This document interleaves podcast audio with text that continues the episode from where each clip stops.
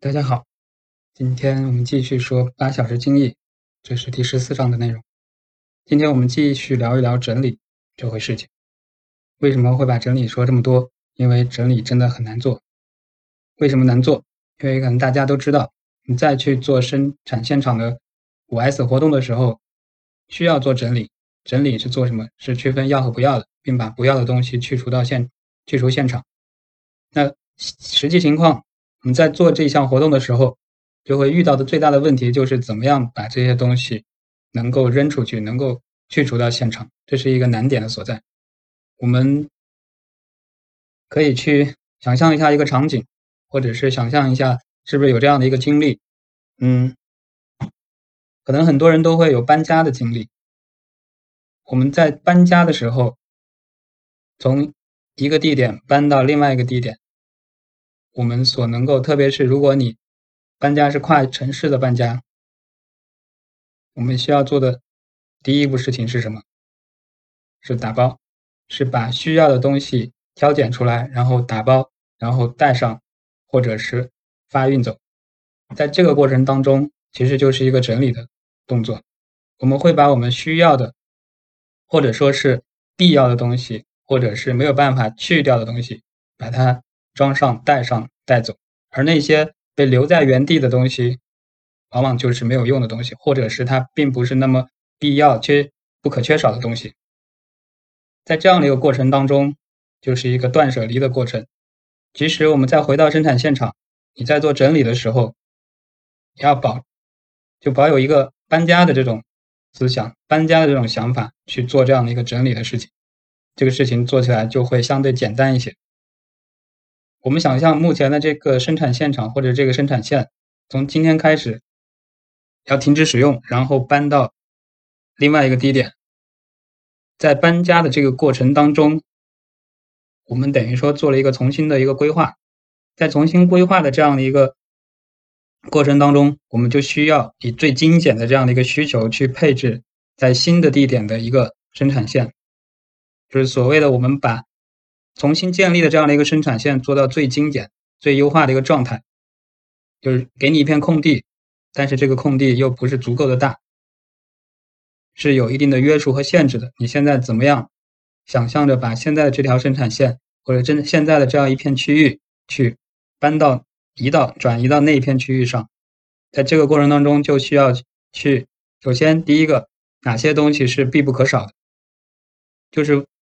为了满足生产的最基本的需求是哪些东西？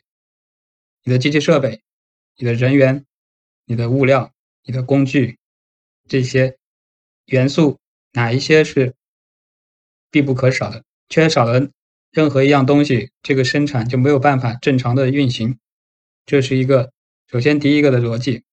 有了这样的一个逻辑，我们再去区分现场的东西的时候，我们就会可以剥离开来哪些东西是可以。放弃的可以舍弃的，就可以少了它，生产并不会受到影响。这是第一个，然后再下来就是，因为新的这样的一个场地会有一定的约束，并不是无限大，所以并不能把所有的东西都带过去。在有一些数量方面，我们就需要考虑到精简，怎么样是以最少的数量去来运行这个生产。前面我们也说到。在生产线边，我们存储的这些物料的多少，会基于你的物流配送的体系来去设定。那既然说这样的一个设定，我们就可以在做新的设定的时候，把这样的一个标准提高。那目前我们在这个生产线边所存储的物料的量是有一天、半天或者是几个小时的量。